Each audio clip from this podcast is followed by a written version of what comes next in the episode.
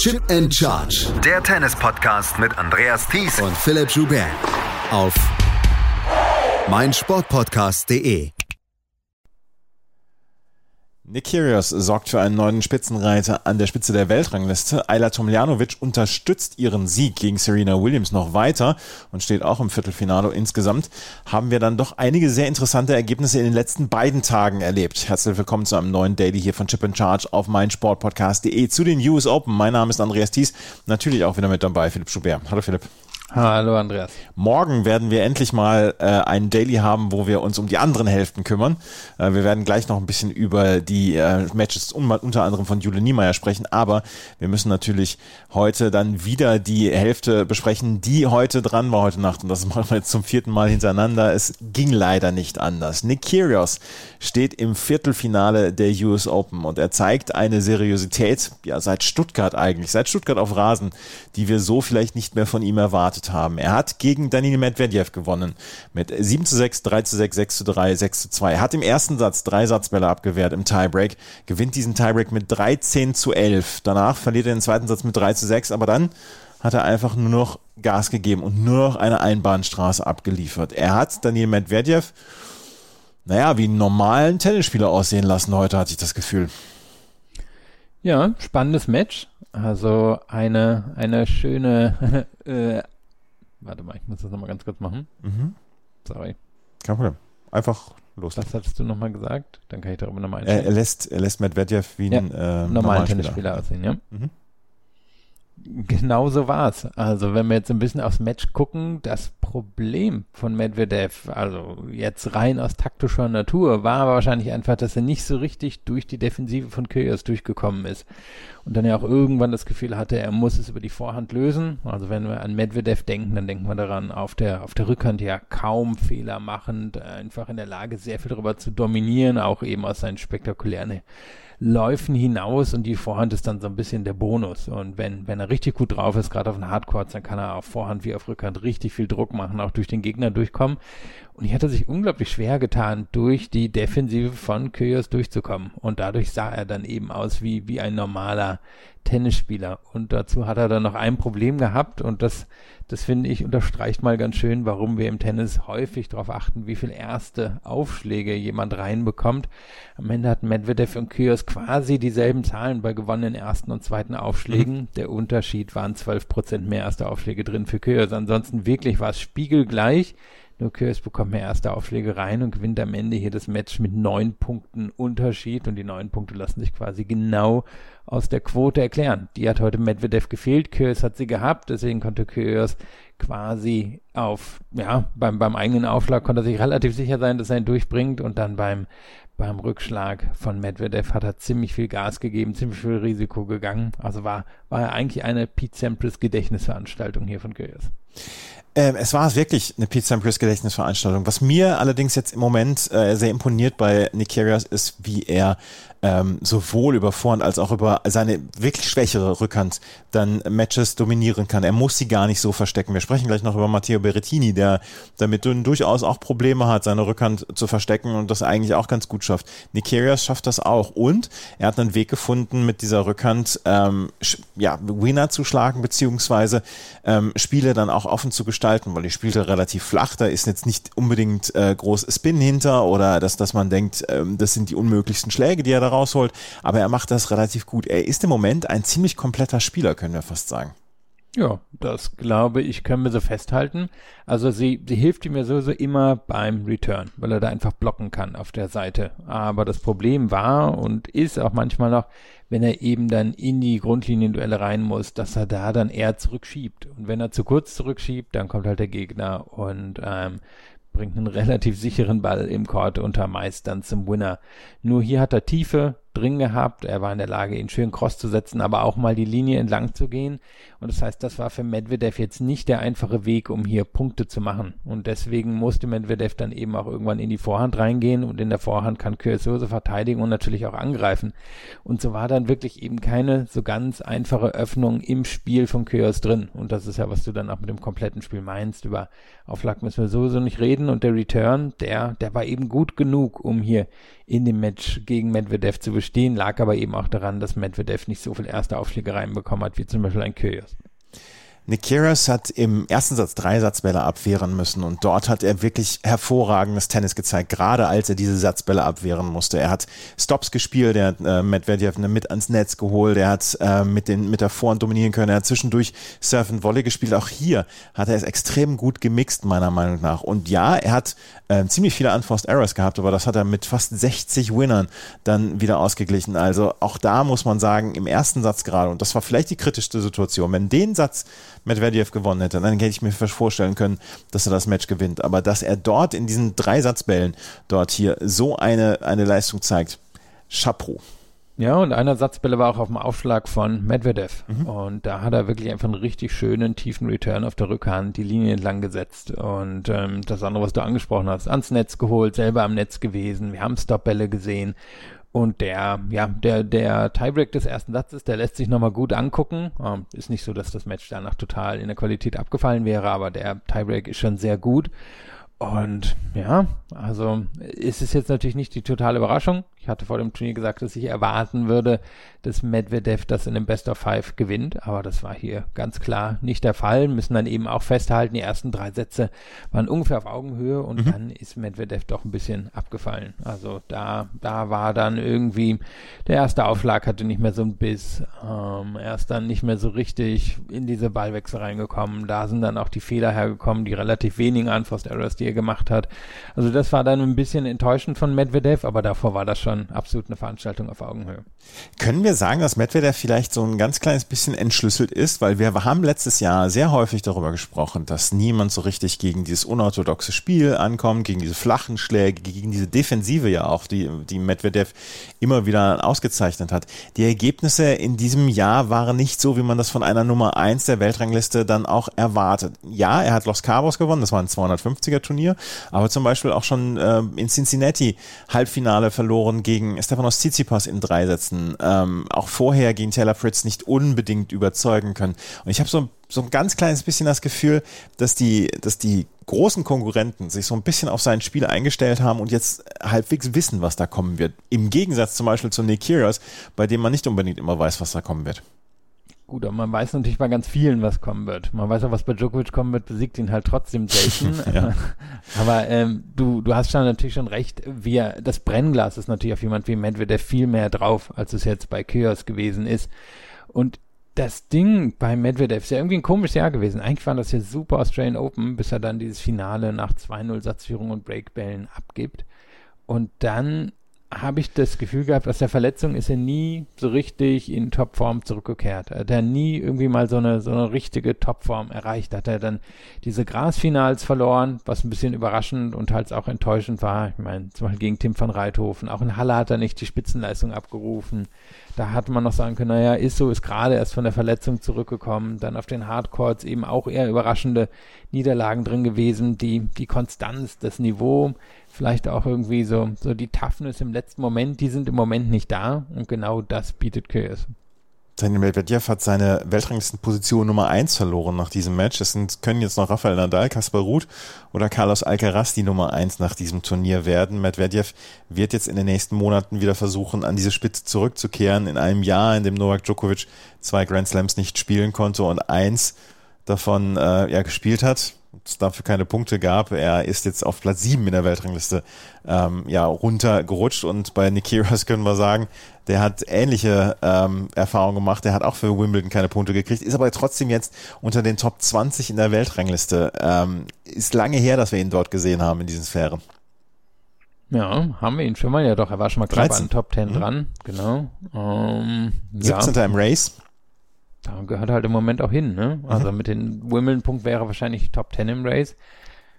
Ja, aber in Großfragen natürlich bei ihm, sehen wir den jetzt noch groß nach den US Open? Also, was wird der noch spielen? Der wird ja jetzt erstmal rüberreisen und ähm, wen nicht beim Labour Cup, nicht beim Davis Cup gucken, ob der jetzt eher mal eine größere Pause nimmt. Wär, wäre ja auch völlig okay. Dürfen wir in Australien eben nie vergessen, wie lange die unterwegs sind. Also mal schauen, was sich daraus noch entwickelt. Aber jetzt sind wir so, so erstmal bei den US Open und sagen wir, wie es ist. Er hat natürlich eine realistische Chance, das Turnier hier zu gewinnen.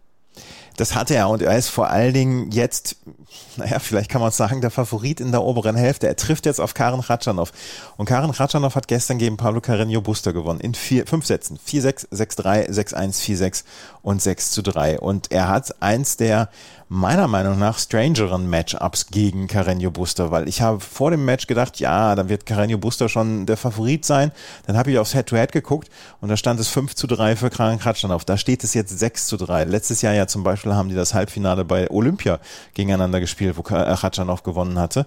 Und Ratschanow hat gestern nach verlorenem ersten Satz, wo ich nach dem ersten Satz mir bombensicher war, dass Carreño Buster das Match gewinnen wird, dieses an sich gerissen und am Ende in fünf Sätzen gewonnen. Und Ratschanow ist vielleicht etwas so, wo man sagt, den unterschätzt man zwischendurch, weil die Ergebnisse einfach nicht so kommen, weil die Ergebnisse gegen Top 15 Spieler auch nicht da sind. Das ist sein zweiter Sieg seit ewigen Zeiten oder von den letzten 15 Matches, die er gegen Top 15 Spieler äh, bestritten hat.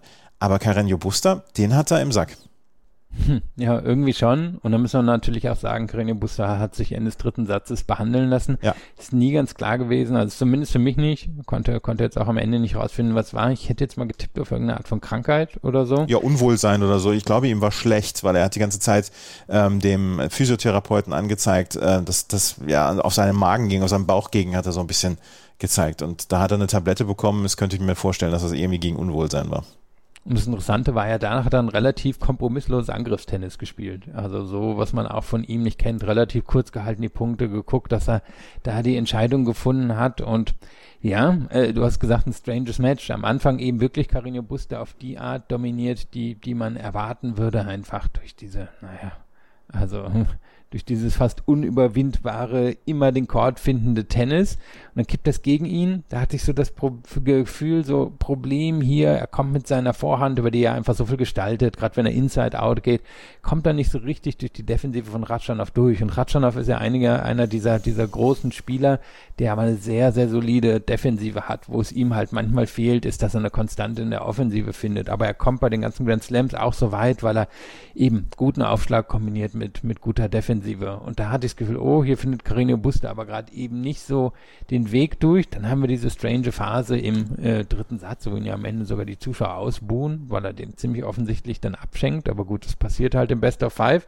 Und dann spielt er einen spektakulären vierten Satz, wo er dann eben mit kurzen Punkten über die Vorhand einfach immer versucht, schnell, schnell den, den Winner zu finden, schnell auf den Punktgewinn geht und dann im dritten Satz ist das ja eigentlich Augenhöhe, bis Carino Buster bei, meine ich, 3-2 das dann auf einmal ähm, hergibt, wo, wo das alles auf Augenhöhe war und dann kippt er einfach die letzten paar Spiele komplett weg. Und tja, jetzt ist die Frage, ist es ein Matchup, weil er eben nicht durch die Defensive von Ratschanow durchkommt oder war es am Ende einfach das Unwohlsein, war es die Erschöpfung? Ich meine, der hat echt viel gespielt in diesem Sommer. Auf jeden Fall eine bisschen, bisschen komische Geschichte und am Ende ist Ratschanow derjenige, der da steht und naja, verdient das Viertelfinale bei News Open erreicht. Er ist ja, wie gesagt, es ist nicht, es ist, ich will das in keiner Weise in Abrede stellen, was Karin Ratschanow macht, aber ich hatte immer das, das Gefühl, dass der vor ein paar Jahren hochgekommen ist und dann so ein bisschen in seinen Leistungen stagniert hat. Und das ist es ist ja kein besonderes Spiel, was er hat. Was du gesagt hast, er hat eine gute Defensive, er hat einen guten Aufschlag und ansonsten äh, ist er einfach sehr, sehr gut ausrechenbar für die großen Jungs und ähm, deswegen hat er auch nie so eine wirklich große Chance gehabt gegen die größeren Spieler. Vielleicht so ein kleines bisschen Berdich leid. Berdich hat früher sehr viele Leute besiegt, aber dann gegen die Top 4 hat er immer auf eine, auf eine Mütze bekommen oder David Ferrer etc.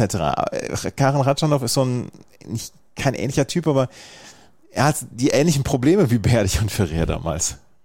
Ne, das mit dem Stagnieren trifft schon. Und ich glaube, wir denken im Sport immer, wenn jemand früh gut ist, dann muss er immer besser werden. Aber das ist halt auch nicht immer der Fall. Manche, manche haben das, was sie erreichen werden, oder nicht, nicht das, was sie erreichen, sondern das, was sie können als Sportler oder Sportlerin das schaffen sie mit 21 und dann verwalten sie das die nächsten 10, 15 Jahre. Und das Gefühl habe ich immer bei ihm. Ab und an rutscht man richtig gut heraus, so wie Olympia letztes Jahr. Bisschen glückliche Auslosung gehabt, die dann aber komplett genutzt. Nur im Finale dann ja auch nicht wirklich eine Chance gehabt. Bei den Grand Slams kommt er häufig die, die ersten drei Runden. Das hält ihn ja auch in der Weltrangliste, wo er ist. Davon ab, naja, wir hatten mal diesen einen Lauf in Paris, aber danach kam dann eben zumindest im Vergleich zu seiner Generation oder dem Besten seiner Generation nicht so viele und das habe ich das Gefühl, das ist es. Er geht jetzt ja auch schon als Außenseiter in das Match gegen Kyrgios rein. Mag eng werden, aber ich denke, da muss man Kyrgios schon vorne sehen. Ich habe jetzt wirklich nochmal nachgeguckt, seine Ergebnisse in diesem Jahr. Da ist keins, was so wirklich raussticht. Es ist immer so Achtelfinale, Viertelfinale, Adelaide im Januar.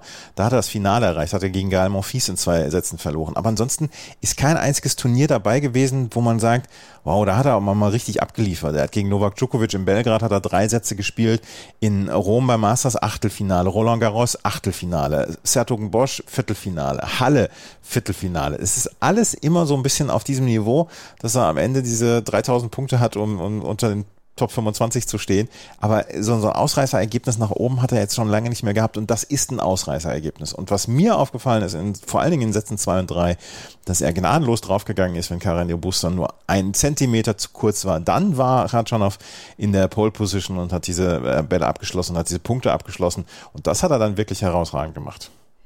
Ja, er, er kann ja durchaus auch äh, vorzügliches Tennis spielen. Wir hatten ja hier vielleicht sein berühmtestes Match damals, als er gegen Rafael Nadal wirklich in vier Stunden auf Augenhöhe vier Sätzen gegen ihn, äh, dürften wahrscheinlich vier Stunden gewesen sein, auf Augenhöhe gewesen ist, weil er da genau die Art von konsequentem Tennis gespielt hat. Dann erinnern wir uns aber irgendwie an Negativbeispiele. Letztes Jahr Wimbledon, Sebastian Korda, wo die beiden, was waren, 12, 13 Mal den Aufschlag im fünften Satz abgeben, weil da dann halt nicht viel kommt. Und das ist halt so die Spannbreite, die uns Ratschanow denn abseits seiner soliden Grundlagen präsentiert und warum es aber dann häufig eher kippt ins ähm, ja, Match. Matches werden nicht gewonnen, die gewonnen werden könnten.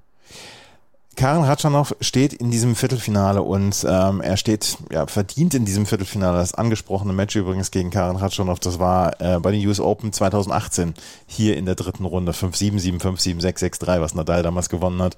Nadal hat ein Head-to-Head -Head von 8 zu 0 gegen äh, Karin Ratschanow, was das Ganze so ein bisschen unterstreicht, äh, worüber wir gesprochen haben. Ja, das Viertelfinale Ratschanow gegen Kyrgios ähm, werden wir sehen in der Nacht von Dienstag auf Mittwoch. Wahrscheinlich wird es die Night Session werden, weil die US Open werden sich doch nicht es nehmen lassen, Kyrgios in die Night Session zu nehmen. Ja, und sagen wir so, das andere Match jetzt nicht so sexy. Matteo Berrettini trifft nämlich dort auf Kaspar Ruth. Kaspar Ruth hat gestern gegen Corentin Moutet in einem ja, komischen Match gewonnen in vier Sätzen. 6 zu 1, 6 zu 2, 6 zu 7 und 6 zu 2. In den ersten beiden Sätzen hat Kaspar Ruth kaum Gegenwehr bekommen. Und dann müssen wir auch sagen, dass die Leistung von Corentin Moutet in den ersten beiden Sätzen gestern wirklich schlecht war. Da, da, gibt es kein Drumrumreden, da gibt es auch kein Ja, er hat den Ball nicht so richtig getroffen. Also es war wirklich eine sehr, sehr schlechte Leistung. Im dritten Satz hat, hat Mute vielleicht auch ein bisschen angestachelt davon, dass Ruth im zweiten Satz eine Verwarnung für ihn gefordert hat, weil er dreimal hintereinander den Ball aus dem Stadion geschlagen hat und warum er keinen Spielabzug bekommen hat. Vielleicht ein bisschen angestachelt davon, den dritten Satz gewonnen. Im vierten Satz war es dann aber sehr schnell wieder Einbahnstraße für Kasper Ruth und er zieht naja, fast leicht und locker in dieses äh, Viertelfinale ein. Ja, also Zweitrunde, glaube ich, war, wo er ein bisschen Probleme hatte, ne? Aber davon ab, auch hier wieder super solide Leistung. Ist langweilig, das zu sagen, aber so war es ja. Du hast angesprochen, Mute in den ersten beiden Sätzen kam nicht viel. Ist jetzt die Frage, lag es an den vielen Matches, die er gespielt hat? War jetzt ja nun auch schon Match Nummer 7 hier bei den US Open. War es vielleicht doch das große Stadion, was ihm ein bisschen zugesetzt hat, auch wenn er immer auf cool macht. Da war er dann vielleicht doch nicht mehr ganz so cool. War es das Matchup, wo ihm Ruth einfach wirklich viele tiefe Bälle hinten an die Grundlinie gespielt hat? Ich meine, das, das war ja dominiert über die Vorhand von Ruth. Einfach immer schön tief an die Grundlinie. Und Mute hat ihm dann die Fehler gegeben, Ruth auch gut aufgeschlagen, dürfen wir aber Ruth nie vergessen. Erster Aufschlag ist gut. Im dritten Satz hat sich das ja auch erstmal so fortgesetzt. Ich meine, er hat 4-2 geführt und dann ist Ruth auf einmal ein bisschen nervös geworden, wie auch übrigens Ende des vierten Satzes. Mute ist da reingekommen, Publikum fand es dann natürlich auch super, weil wenn Mute gut spielt, dann, dann ist da halt auch so ein bisschen Zaubertennis dabei, hat dann auch den Tiebreak, ja, den, den durchaus gut klassigen Tiebreak gewonnen und ist dann aber sofort wieder im vierten Satz weggeknickt. Also war keine gute Leistung insgesamt von Mute, auch wenn es zwei Phasen hatte, wie von dir beschrieben, erster, zweiter Satz schlecht, danach war es besser, aber ja, keine, keine gute Leistung von Mute und Barut hat einfach gereicht. Also sagen wir mal, Ball tief hoch reinspielen auf hohem Niveau plus guter Aufschlag hat hier gereicht, um weiterzukommen. Kaspar Ruth steht jetzt in diesem Viertelfinale, hat jetzt vielleicht auch wieder ein paar Kräfte gespart, weil er in der dritten Runde hat, oder in der zweiten Runde hatte er gegen Tommy, Paul, dritte Runde, Entschuldigung, gegen Tommy Paul dieses Fünfsatz-Match, diesen Fünfsatz, ja, Krimi gehabt und äh, kann sich jetzt vielleicht wieder so ein bisschen sammeln, weil er braucht diese Kräfte gegen Matteo Berrettini. Der hat gestern gegen Alejandro Davidovic Fokina gewonnen in fünf Sätzen. 3 zu 6, 7 zu 6, 6 zu 3, 4 zu 6 und 6 zu 2. 2. Und hier war es auch. Vier Sätze absolut auf Augenhöhe. Davidovic Fukina hat es äh, sowohl im ersten als auch im vierten Satz geschafft, die Vorhand von Berrettini aus dem Verkehr zu ziehen, selber die Initiative zu ergreifen, selber tief zu spielen. Und dann ist er im fünften Satz ja gestürzt und danach war er nicht mehr derselbe. Und das hat Matteo Berrettini dann ausnutzen können. So ein bisschen hat es letztes Jahr an Oscar Otter erinnert. Das war ja auch gegen Berrettini. Und Berrettini gewinnt in fünf Sätzen und äh, spielt jetzt gegen Kaspar Ruth. Und ich muss es, ich, ich muss so ehrlich sein, ich muss sagen, zu 100 Prozent überzeugt hat mich Berrettini hier noch nicht bei diesem Turnier. das hast du, glaube ich, bisher in jeder Aufnahme gesagt. Genau. Ich halte immer so ein bisschen dagegen, einfach weil natürlich ich, oder weil ich denke, sein, sein Grundlevel ist so hoch, dass er manchmal gar nicht in die Höhen gehen muss, weil es ihm irgendwie reicht. Und jetzt gucken wir auch hin. Aufschlag kam gestern nicht wirklich. Nur 54 Prozent beim ersten Aufschlag sind wir Besseres von ihm gewohnt. Und am Ende hat er hier 15 Punkte Vorsprung und das sind unter anderem die 14 Asse, die er mehr macht. Und das ist halt so ein bisschen das Ding bei Berrettini. Das ist ja jetzt klar, wenn er, wenn er Vor- und Winner reinhaut. Das ist schon spektakulär. Aber davon ab ist das ja jetzt einfach häufig ein, eine relativ mechanische Art, aufs Tennis zu gucken. Also wie kriege ich entweder meinen Aufschlag oder meine Vorhand ins Spiel. Der Rest muss gar nicht glänzen, weil ich weiß, dass ich darüber genug Punkte machen werde. Also es ist ein bisschen wie wahrscheinlich Jan-Lennart Struff sehr gerne Tennis spielen würde. So tut Berrettini seit Jahren Tennis spielen.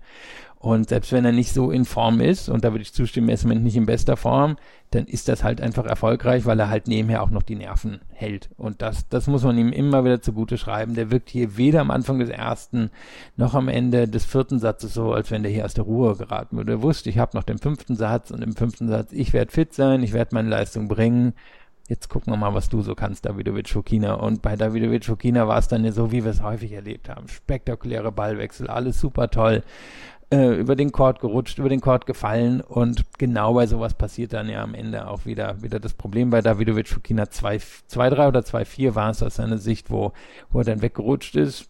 Hoffentlich war da jetzt nicht mehr passiert, sah aber eigentlich so aus, als wenn er wirklich okay weiterspielen konnte und ähm, ja, am Ende, da, da ist Berettini halt wieder derjenige, der die Leistung bringt, wirklich bis zur letzten Minute und das ist bei seinem Gegner nicht der Fall, aus welchen Gründen auch immer. Ich verspreche, dass sollte Berettini dieses Turnier gewinnen, ich nicht nach dem Finale sagen werde, naja, aber überzeugt hat, hat er mich nicht. Kann ja sein, dass er dich dann immer noch nicht überzeugt hat. Wer weiß, wen er hier besiegen muss, unter welchen Dingen, Umständen. Aber wir, wir wirklich, ne? Wir haben diese eine Niederlage gegen Daniel Altmaier vor zwei Jahren und ansonsten kommt er ja immer hin, wo er hinkommen sollte. Und er war ja zum Beispiel auch derjenige, der am Anfang des Jahres bei den Australian Open Carlos Alcaraz rausgenommen hat. Alcaraz war spektakulärer Spieler, keine Frage. Aber Berrettini hat inklusive des Tiebreaks im fünften Satz damals die Leistung gebracht. Aber insgesamt kann man ja auch sagen, dass die äh, Rückhand inzwischen von Kyrgios besser ist als von Matteo Berrettini. Ich habe gestern eine Statistik gelesen, dass äh, Matteo Berrettini im kompletten, in einem kompletten Turnier bislang sieben Rückhandwinner geschlagen hat. Ja, normalerweise braucht er sie auch nicht. Also wahrscheinlich ist die Rückhand besser, aber ich würde meinen, die Vorhand von Berrettini ist noch besser als die von Kyrgios. Wahrscheinlich werden jetzt einige aufjaulen, aber für mich ist sie, ist sie schon noch ein bisschen besser, weil da noch ein bisschen mehr einfach drin ist in, in der Komplexität. Aber vielleicht kriegen wir das Match ja. Ich denke, Chancen stehen ganz gut. Die Chancen stehen ganz gut. Nick Heras gegen Karen Khachanov und Matteo Berrettini gegen Kaspar Ruth. Das sind die Viertelfinals bei den Männern, die wir übermorgen erleben werden, beziehungsweise morgen erleben werden. Wir können gerade mal einen Blick aufs Doppel werfen. Ähm, dort äh, wird sich nämlich ein sehr, sehr interessantes äh, Feld entwickeln. Gestern haben Rajiv Ram und Joe Salisbury im Achtelfinale gegen Simone Bolelli und Fabio Fognini in zwei Sätzen gewonnen. Treffen auf Hugo Nys und Jan Zielinski und Nikola Mektic und Mate Pavic haben gegen die Kevin Krawitz und Andreas Miesbezwinger, Hase und Oswald gewonnen. In zwei Sätzen treffen jetzt auf Arevalo Roger. Die haben gegen Ali Manarino gewonnen. Dort sind die Viertelfinals auch noch nicht komplett. Auch noch nicht komplett sind die Viertelfinals bei den Frauen. Da werden wir dann gleich drüber sprechen. Und dort hat eine Spielerin ja einen Sieg unterstützt, den sie gegen Serena Williams hatte und das hat Aida Tomljanovic geschafft. Und zum zweiten Mal hintereinander steht sie im Viertelfinale bei, den, bei einem Grand Slam. Das gleich alles hier bei Chip and Charge, im Tennis Talk auf meinsportpodcast.de. Schatz, ich bin neu verliebt. Was? Da drüben. Das ist er. Aber das ist ein Auto. Ja, eben. Mit ihm habe ich alles richtig gemacht. Wunschauto einfach kaufen, verkaufen oder leasen. Bei Autoscout24. Alles richtig gemacht. Vernimmt sich, was man will. Dann wilde Gerüchte entstanden. Fast nichts davon stimmt. Tatort Sport. Wenn Sporthelden zu Tätern oder Opfern werden, ermittelt Malte Asmus auf meinsportpodcast.de. Folge dem True Crime Podcast, denn manchmal ist Sport tatsächlich Mord. Nicht nur für Sportfans. Eigentlich hatte ich gedacht, naja, wir fangen mit Corey Goff an und ihrer tollen Leistung gegen äh, Zhang Zhuai. Darüber sprechen wir gleich. Aber wir müssen eine Leistung aus der letzten Nacht müssen wir würdigen und das ist eine wirklich große Leistung. Ayla Tomljanovic hat gegen Ludmila Samsonova mit 7 zu 6 und 6 zu 1 gewonnen und hat ihren Sieg gegen Serena Williams in der dritten Runde, naja, veredelt. Samsonova hat nicht gut gespielt knapp 60 Unforced Errors hat sie gestern gespielt. Und das war kein gutes Match von ihr. Aber Tomljanovic hat, nachdem sie gegen Serena Williams dieses absolute Nervenspiel gewonnen hat, jetzt ihre Leistung unterstützt und steht zum zweiten Mal hintereinander im Viertelfinale. Und Tomljanovic entwickelt sich so langsam zu einer kleinen Grand Slam-Spezialistin. Das ist schon sehr, sehr stark, was sie spielt. Ja, und sie hat ja hier im ersten Satz acht Satzbälle abgewehrt. Das war ja so ein bisschen das Kuriose. Die meisten oder ich glaube fast alle, müsst gleich noch mal kurz nachgucken, bei 4 zu 5 aus ihrer Sicht. Und es war so über das Match, also mich beschleicht zumindest das Gefühl, dass es bei Samsonov war so ein bisschen der Tank leer war und sie dann doch manchmal ein bisschen zu viel wollte und dass das Tomjanovic dann am Ende in die Karten gespielt hat. Also Tomjanovic, die ja physisch physisch immer auf hohem Niveau gewesen ist, die sehr solide Grundschläge hatte, die früher aber doch schon eher versucht hat, aus Solidität was Besonderes zu machen, also da auch mal auf, auf Winner zu gehen, die vielleicht so nicht da waren und dadurch ein bisschen, naja, ein bisschen zu viele Fehler im Spiel hatte, hat dann irgendwann so ihre, ihre Mitte gefunden, wo sie in der Lage ist, einfach sehr viel hinten zu absorbieren, was von der Gegnerin kommt und dann in den entscheidenden Momenten eben die, die Stiche zu setzen, die es braucht. Und genau die Art von Tennis hat sie hier wieder gespielt. Wenn man acht Satzbälle abwehrt, ist immer ein bisschen Glück dabei. Ähm, waren auch zwei, drei von Samsonova, wo, wo die eher verzogen hat, aber waren dann eben auch Sachen dabei, wo Tomjanovic sich ihre Gegnerin ausgeguckt hat. War mal ein schöner Stoppball dabei oder geschaut, dass sie dass sie ähm, die Rückhandseite geöffnet bekommen hat, um da mal einen guten Winner reinzulegen. Und im zweiten Satz war die Sache dann so, so durch, da wirkte Samsonova dann wirklich, als hätte sie so ein bisschen dieser erste Satz gebrochen. Aber dass Tom Tomljanovic den für sich entschieden hat, das unterstreicht halt wirklich nochmal diese, diese Nervenstärke, die wir auch gegen Serena gesehen haben, die wir auch in Wimbledon in diesem Jahr gesehen haben. Sie scheint immer noch so eine natürliche Grenze zu haben, weil sie eben jetzt hier nicht so Winner-Paraden abziehen kann, wie, wie andere Spielerinnen, über die wir gleich noch sprechen werden. Aber es reicht im Moment um hier zwei der großen Namen aus dem Turnier rauszunehmen. Und wir müssen sagen, Samsonova ist ein großer Name gewesen. Die hat ein richtig gutes Jahr gespielt und für mich war sie auch ein bisschen favorisiert nach diesem, ja, nach diesem so nervenaufreibenden Drittrundenmatch von Aida Tomljanovic, wo man dann auch sagen kann, ja, äh, da hat sie alles auf den Platz gelassen und dass sie dann vielleicht im nächsten Match nicht zu 100 Prozent da ist. Das ist etwas, äh, was dann nur allzu verständlich ist. Aber du hast es gesagt, der erste Satz hat vielleicht Samsonova gebrochen. Vielleicht ist es hat nur ein einziges Aufschlagspiel sie gebrochen, weil sie führte mit 5 zu 2. Dann holte sich ähm, äh, Tomljanovic das 3 zu 5, dann auch das Break zum 4 zu 5. Und dann lag sie bei eigenem Aufschlag mit 0,40 zurück und hat dann am Ende in diesem Aufschlagspiel alleine sieben Satzbälle abwehren müssen. Es war ein Aufschlagspiel, was über 27 Punkte ging und was Tomljanovic am Ende gewonnen hat hat. Dann ging es in den Tiebreak. In diesem Tiebreak hatte äh, Samsonova nochmal bei 6 zu 5 einen, ja, bei eigenem Aufschlag einen Satzball. Oh, da sind natürlich auch einige vergebene Chancen für Samsonova da gewesen.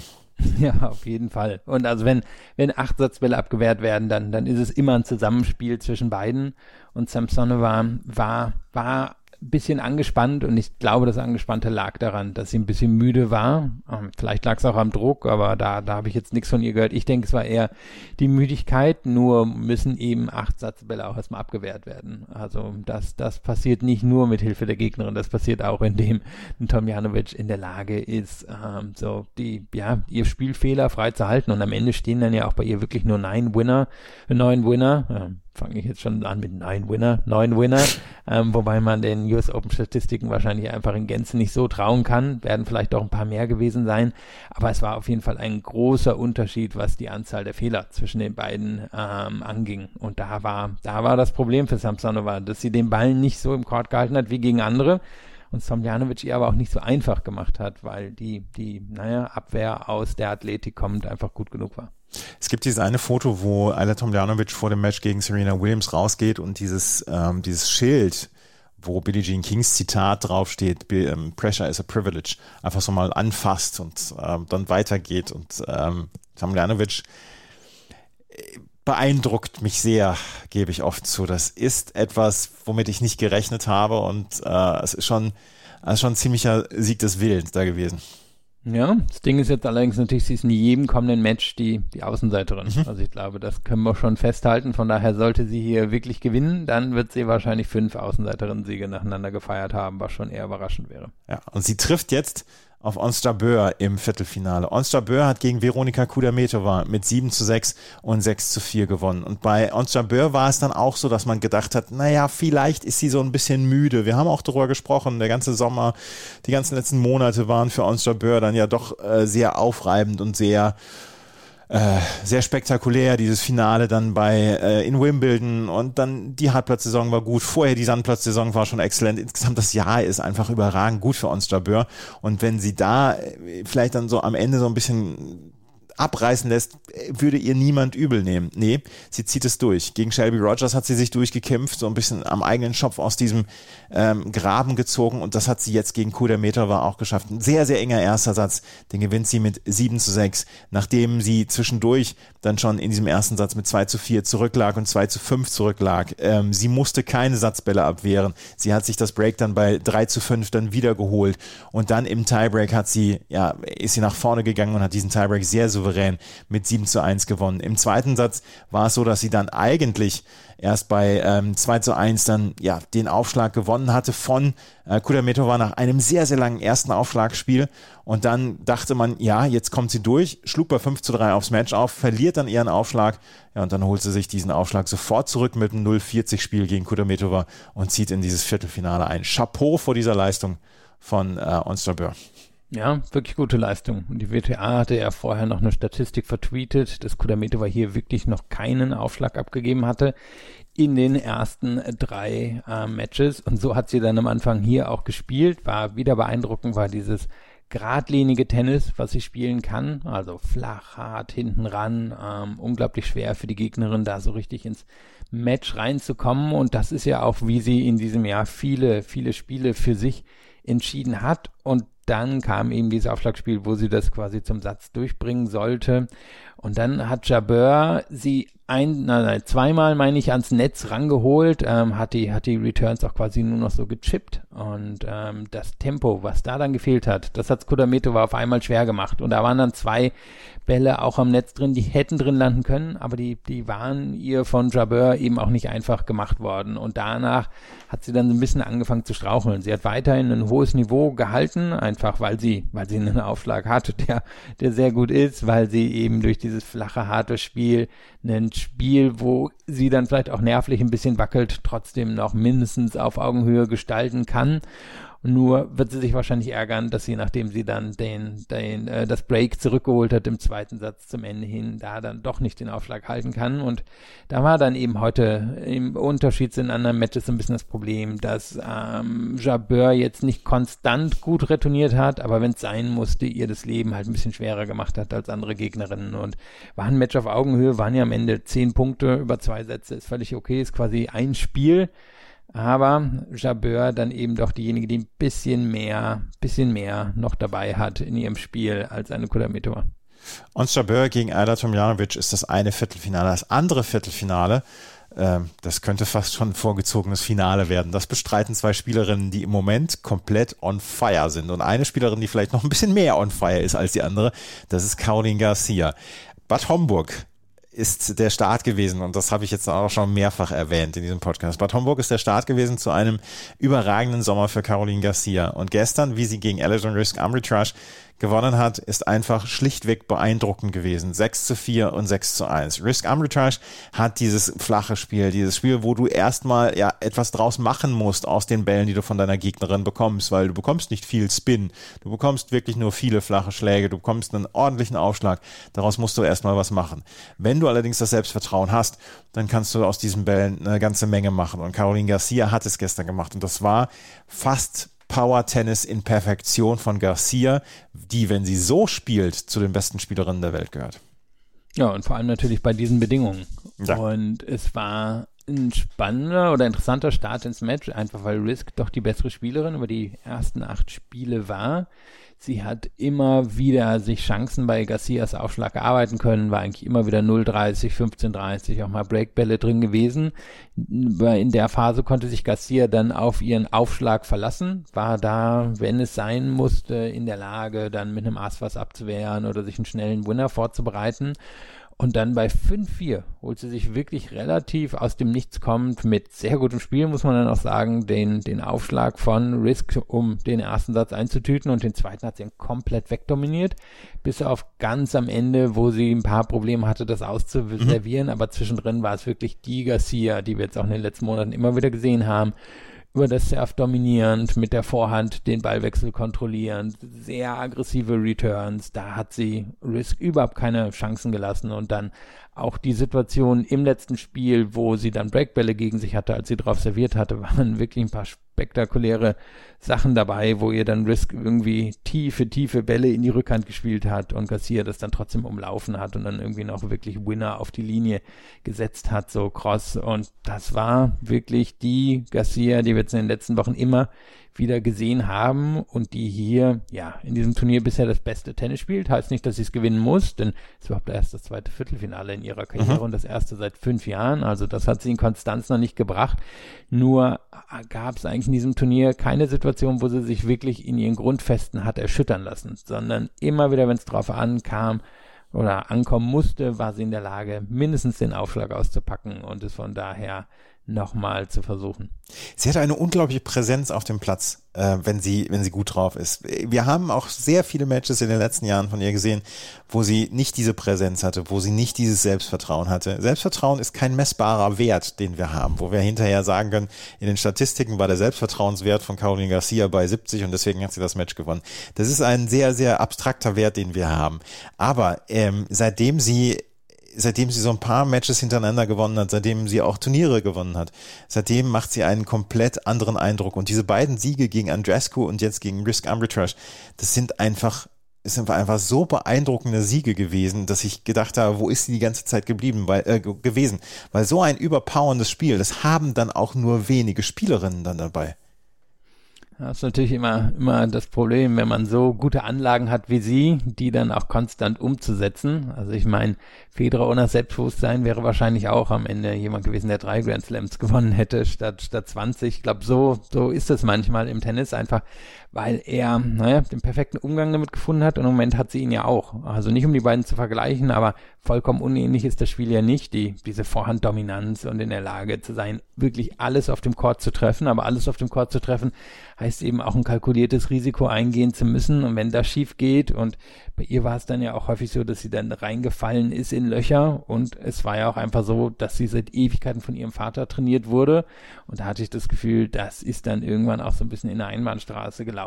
Da war, glaube ich, nicht mehr viel, was die einander geben und vielleicht auch zumindest im Tennis äh, Sinn äh, sagen konnten. Und da hat sie ja dann den, den Absprung geschafft im letzten Jahr und ist wahrscheinlich immer mal eine Möglichkeit für alle im Tennis, es einmal ohne die Eltern zu probieren. Sie hat es jetzt ziemlich erfolgreich gemacht. Das hat sie und sie steht im Viertelfinale und trifft dann auf die andere ja, Informspielerin dieses Turniers bislang und dies, die jetzt Serena Williams so ein bisschen als das Gesicht dieses Turniers abgelöst hat. Das ist nämlich Coco Gauff. Die hat gestern gegen Zhang Zhuai mit 7 zu 5 und 7 zu 5 gewonnen. Es war ein ganz, ganz enges Match und Zhang Zhuai wird vielleicht denken, Junge, Junge, ich habe ganz schön viele Chancen in diesem Match gehabt, aber Cory Gauff hat sich hier durchgebissen und äh, das glaube ich kann man so sagen, sie hat sich durchgebissen durch dieses Match, was unglaublich schwierig ist, weil Zhang Zhuai auf Hartplatz, auf Hartplatz einfach eine andere Spielerin, vor allen Dingen auf schnellen Hartplätzen, eine andere Spielerin ist, als dass sie auf Sand ist. Ja, also gerade eben auf dem, auf dem Hardcore oder auf dem schnellen Hardcore, weil sie da, naja, ihre nicht im Übermaßen vorhandene Power natürlich etwas kaschieren kann. Und das Ding war ja hier, es war ein Match nicht nur auf Augenhöhe, am Ende machen hier wirklich sechs Punkte den Unterschied, sondern es war ja auch eins, wo beide, naja, mit ein bisschen ähnlichen Voraussetzungen reinkommen. Also beide jetzt nicht die überwältigenden Grundschläge, wobei die Rückhand von Goff wahrscheinlich der, der beste Grundschlag auf dem Court ist. Beide einen guten, aber keinen sehr guten Aufschlag. Beide richtig gute Return-Spielerinnen, also ähnlich Voraussetzungen, haben dann ja auch immer wieder durchaus lange Ballwechsel gehabt, auch spektakuläre Ballwechsel, gerade zum Ende hin, da, da waren dann wirklich einige dabei und ich hatte aber das Gefühl, dass Goff in der Lage war, die, ähm, naja, die, die Ballwechsel so zu gestalten, dass sie am Ende doch dort landeten nach 10, 12, 14 Schlägen, wo sie sie haben wollte. Also was ich damit sagen will, ist entweder war sie in der Lage, es dann doch auf der Rückhand zu halten, die eben der beste Schlag ist und das dann zu nutzen in den entscheidenden Momenten oder aber ihre Vorhand so zu kaschieren, dass sie Zhang gezwungen hat, in den wichtigsten Momenten kurz in die Vorhand reinzuspielen, damit sie da dann nicht selber groß Power machen musste, sondern den dann eher sicher unterbringen konnte.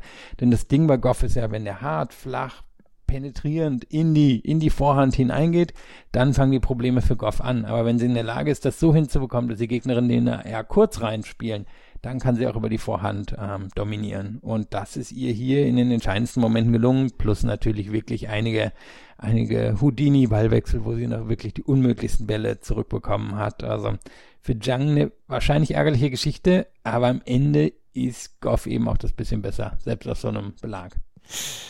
Corey Goff, ich habe es gerade eben gesagt, ist so ein bisschen die, das, das Gesicht dieses äh, Turniers und sie scheint es auch komplett anzunehmen mit ihren 18 Jahren. Sie, sie versteckt sich nicht, sie, äh, sie äußert sich dann ja auch schon seit ein, zwei Jahren klar, dann auch zu anderen Themen als zum Tennis.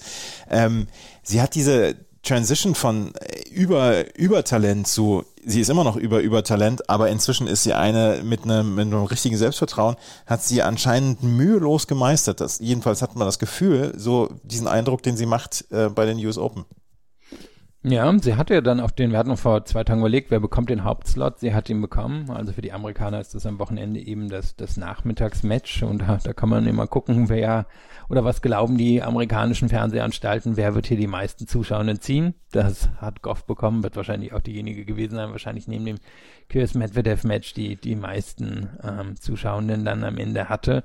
Und du sagst es, sie nimmt es an. Sie ist ja auch irgendwie total locker in den Interviews und hat immer irgendwas zu sagen. Jetzt gar nicht, gar nicht despektierlich gemeint, sondern sie hat wirklich was zu sagen. Und tja, wenn sie die spielerischen Fähigkeiten haben wird, um das Damentennis an sich zu reißen, dann, dann wird sie wahrscheinlich wirklich so eine, so eine sehr strahlende Gestalt werden. Weiß nicht, ob sie so ein komplettes Spiel entwickeln kann, aber das, was sie jetzt schon hat, ist ja jetzt locker, locker Top 8 mittlerweile. Es wäre allerdings untertrieben zu sagen, ich freue mich auf das Viertelfinale von Corey Goff gegen Garcia. Ich glaube, das könnte ein richtiger Knaller dieses, Turnier, dieses Turniers werden. Ja, vor allem, weil es natürlich so ein Kontrast ist. Also ist Garcia in der Lage, konstant ihr Spiel durchzuziehen, dann auch eben mit der Wucht nie voranzugehen, dann gewinnt sie jetzt wahrscheinlich. Nur Goff hat natürlich Mittel, das zu unterbinden. Und daher wird es ein richtiger klassischer Kontrast. Viel wird wohl davon abhängen, wie gut kann Goff servieren bei Goff so ein bisschen der Wurm drin ist, die Quote nicht so hoch ist wie gegen Zhang, wo es 72 Prozent waren, lass das 58 sein, dann geht es wahrscheinlich schief, aber wenn sie wieder eine ähnliche Quote hat, dann ist das auf jeden Fall ein Match auf Augenhöhe. Das macht schon extrem viel Spaß, dieses Frauenturnier dieses Jahr, ne? Ja, also äh, beide Turniere ja eigentlich. Es gab mhm. ja durchaus äh, Leid äh, oder Klagen am Anfang des Turniers. Jetzt fliegen die ganzen großen Namen wieder raus. Aber wenn man jetzt auf beide Seiten guckt, äh, Damen wie Herren, sind ja eigentlich viele relativ große Namen und oder interessante Geschichten übergeblieben. Ja, lass uns noch einmal gerade auf die anderen Hälften jeweils blicken, bei den Frauen und bei den Männern. Bei den Frauen trifft heute Jule Niemeyer auf Iga Swiatek. Jule Niemeyer, die einzige Ungesetzte in der oberen Hälfte. Niemeyer hatte sich gegen Jin Zhang beeindruckend durchgesetzt mit 6 zu 4 und 7 zu 6 und hat ihr Viertelfinale in Wimbledon, hat sie unterstützt jetzt mit diesem Achtelfinale hier bei den US Open. Trifft auf Iga Swiatek. Es wird wird auf jeden Fall eine lehrreiche Veranstaltung werden für Julie Niemeyer, egal wie das Match ausgehen wird am Ende. Aber diesen Slot, diesen Slot hat sie sich erarbeitet und erkämpft und das ist eine beeindruckende Geschichte, wie Niemeyer hier vorangeht. Ja, und wir hatten Anfang der Sendung über Kyrgios und Medvedev gesprochen und quasi deren gleiche Bilanzen beim ersten und zweiten Aufschlag und wo da der Unterschied gekommen war über die Quote. War hier wirklich exakt dieselbe Geschichte. Erster und zweiter Aufschlag, gleiche, gleiche Anzahl von Punkten gewonnen, nur eben bei Niemeyer war es die höhere Quote. Und es war ja insgesamt auch spannend zu sehen. Ähm, Zhang hat versucht, es über ihre Vorhand zu kontrollieren, die ja wirklich beeindruckend ist, wo sie diesen ganzen Spin reinbekommt, wo sie so einen ganzen Chord einfach für sich in Anspruch nehmen kann. Aber Niemeyer hatte am Ende so ein bisschen, bisschen mehr Power in und ein bisschen mehr Biss in ihrer Vorhand drin. Und das waren beides durchaus enge Sätze. Und es waren, glaube ich, am Ende sechs, sieben Punkte Unterschied, aber sie hat's gewonnen. Und jetzt wird's natürlich interessant werden, was passiert gegen Schwiontek. Schwiontek ja auch durchaus eine eine Vorhand dominierende Spielerin, die da aber auch ein bisschen wackeliger sein kann, die man auf der Vorhand erwischen kann. Problem ist, in die Rückhand reinzukommen von oder ähm, wieder lebend in Anführungszeichen aus der Rückhand, aus diesen Rückhandduellen rauszukommen. Und ich bin gespannt, wie Niemeyer das angeht, weil ich kann mir vorstellen, dass Schwiontek Niemeyer schon mal ein bisschen testen wird, ins Laufen zu bringen, zu gucken, was kann Niemeyer alles, wenn sie, wenn sie das nicht, ähm, ja, wenn, ja, wenn sie es quasi aus dem Lauf so dominieren muss, wie sie es gegen Zhang zum Beispiel gemacht gemacht hat. Da bin ich gespannt und dann ist es natürlich einfach bei Schwerontex so, dass wenn es eng wird, dann kann die meist noch wirklich eine Stufe oder zwei Stufen höher gehen und kann niemals das auch. Das wissen wir einfach so noch nicht und von daher ist Schwerontex für mich schon relativ klare Favoritin, aber ich glaube, niemand wäre schockiert, wenn niemals das gewinnen würde. Eine Spielerin, die hier völlig ähm, geräuschlos durch dieses Turnier geht im Moment ist Jessica Pegula. Die hat, äh, die trifft auf Petra Kvitova, ein Spiel, auf das ich mich sehr freue. Azarenka gegen Pliskova ist ein Match, auf das ich mich sehr freue. Und Danielle Collins gegen Arina Sabalenka. Das wird heute Nacht dann nochmal ein richtig schönes Duell werden. Ja, ich glaube, wenn Sabalenka ihren Aufschlag im Griff hat, ist sie da die Favoritin, weil Collins ihre Art von Powerspiel meist gegen diejenigen nicht durchziehen kann, die, die noch mehr Wucht in den Schlägen haben als sie. Also sie ist in der Lage, das zu, zu machen gegen alle möglichen Spielerinnen, aber diejenigen, die sie wegdringen können mit Wucht, also nicht unbedingt mit Power, sondern mit Wucht, wo auch Spin ist, wo, wo einfach so dieses wegdrückende Element drin ist, da ist sie meist nicht in der Lage, das zu schaffen. Also wird sie vermutlich ein paar Doppelfehler von Sabalenka brauchen, um sich in diesem Match zurechtzufinden. Ansonsten denke ich fast, dass Sabalenka das gewinnt. Eine Nachricht haben wir noch, ähm, es ist noch nicht offiziell, aber Craig Gabriel, der australische Tennisjournalist, hat es gestern dann durchgegeben, das WTA-Finale, es wird ein WTA-Finale dieses Jahr geben und das wird wohl in Dallas stattfinden und in Fort Worth, Dallas und da ähm, können wir sagen, äh, hat es einen schönen Platz gefunden, weil Dallas ist ja auch ein Standort eigentlich mit Tradition bei den Frauen. Ja, uns nicht die größte Überraschung. Wir hatten immer mal wieder überlegt, wo, wo könnte es hin? Ich glaube hier nicht im Podcast, aber so, wo könnte es hingehen? Ich denke, natürlicherweise wäre es nach Großbritannien gegangen. Wo konnte man das einfach nicht machen? nach dem Bann russischer Spielerinnen, ähm, weil ja, die, die müssen nun mal bei einem WTA-Event oder das würde die WTA nicht zulassen, dass sie dort nicht teilnehmen. Ich glaube, keine andere europäische Stadt war jetzt bereit, in den schwierigen Zeiten, in denen wir befinden, hier vielleicht die nötigen 10 Millionen, die es wohl gebraucht hätte, hinzulegen, sei es Prag, sei es Berlin, sei es vielleicht Madrid oder eine französische Stadt. Und so blieb dann wohl nur Nordamerika über. Ja, und dann hat jetzt halt Dallas beziehungsweise Fort Worth zugeschlagen. Ich denke, denke, das überrascht keinen, passt auch. Und das letzte große Masters-Turnier bei den Damen ist ja in Guadalajara, also jetzt auch nicht so weit weg von Fort Worth. Eins noch gerade zum Herren ähm, Achtelfinale. Wir erleben heute Cilic gegen Alcaraz, Norrie gegen Rublev, Tiafoe gegen Nadal und Iwaschka gegen Sinner ähm, hat von, von, von der ersten, vom ersten Hinschauen nicht unbedingt diesen Reiz wie das Frauen-Achtelfinale heute, aber ähm, Norrie gegen Rublev, das könnte, das könnte ein interessantes Match zum Beispiel werden. Und ich bin sehr gespannt, wie Francis TFO gegen Rafael Nadal heute im besten Slot dieses Tages dann äh, reüssieren kann. Ja, das hätte ich jetzt auch herausgestrichen, denn Tiafo spielt im Moment sehr gutes Tennis, wird viel vom Aufschlag abhängen. Also da, da wird er eine Quote brauchen, um einfach so ein bisschen das Tempo gegen Nadal zu gestalten, auch weil Nadal immer noch nicht so super serviert und Tiafo beim Return das Risiko gehen kann, wenn es denn beim eigenen Aufschlag passt. Aber wenn er nicht passt, dann wird er das verlieren. Nur wenn er passt, dann kann das echt eine offene Geschichte werden. Er hat ja hier auch schon zum Beispiel mal Federer in fünf Sätze getrieben, hat gegen andere große Namen schon zumindest mit, mitgehalten, traue ich ihm auch zu. Aber wird eben wirklich viel vom Aufschlag abhängen. Dann hast du angesprochen, Norrie gegen Rublev. Rublev hat ja wirklich wieder so ein ewig Match gehabt gegen Shapovalov, wo am Ende auch so ein bisschen die, die Nerven entschieden haben. Wenn Norrie einfach so sein Ding durchzieht, ist wahrscheinlich Norrie auch der leichte Favorit, weil wir von dem wissen, welche Leistung der bringt. Rublev, der ist ein bisschen wankelmütiger. Alcaraz gegen Cilic, bin ich gespannt drauf. Alcaraz spielt hier echt spektakuläres Tennis im Moment. Cilic legt allerdings sehr gut auf. Ich habe das Gefühl, Alcaraz, ob der schon so gut mit so richtig tollen Aufschlägern kann, da bin ich mir noch nicht sicher. Iwaschka Sinner, da sehe ich Sinner schon vorne, auch wenn Iwaschka hier im Moment spektakuläres Tennis spielt. Aber da ist Sinner für mich schon der Favorit. Und das Schöne ist, wir können morgen drüber sprechen. genau. Wir werden morgen darüber sprechen. Morgen gibt's wieder einen Podcast von uns, dann endlich mal in aller Ausführlichkeit zu diesen jeweils anderen Hälften hier. Es tut uns leid, dass wir es bislang so noch nicht geschafft haben. Das war es nämlich mit der neuen Ausgabe von Chip in Charge im Tennis Talk auf meinsportpodcast.de. Wir hoffen, das hat euch gefallen. Wenn es euch gefallen hat, dann freuen wir uns über Bewertungen, Rezensionen auf iTunes und auf Spotify. Folgt uns auf Twitter, Facebook und Instagram und wie ihr es schon kennt, auf Twitter sind wir besonders aktiv. Vielen Dank fürs Zuhören. Bis zum nächsten Mal. Auf Wiederhören. Chip and Charge. Der Tennis-Podcast mit Andreas Thies und Philipp Joubert. Auf meinsportpodcast.de. Schatz, ich bin neu verliebt. Was? Da drüben. Das ist er. Aber das ist ein Auto. Ja, eben. Mit ihm habe ich alles richtig gemacht. Wunschauto einfach kaufen, verkaufen oder leasen. Bei Autoscout24. Alles richtig gemacht. Wie baut man eine harmonische Beziehung zu seinem Hund auf? Puh, gar nicht so leicht. Und deshalb frage ich nach, wie es anderen Hundeeltern gelingt, beziehungsweise wie die daran arbeiten. Bei Iswas Dog reden wir dann drüber. Alle 14 Tage neu mit mir, Malte Asmus und unserer Expertin für eine harmonische Mensch-Hund-Beziehung, Melanie Lippisch. Iswas Dog mit Malte Asmus. Überall, wo es Podcasts gibt.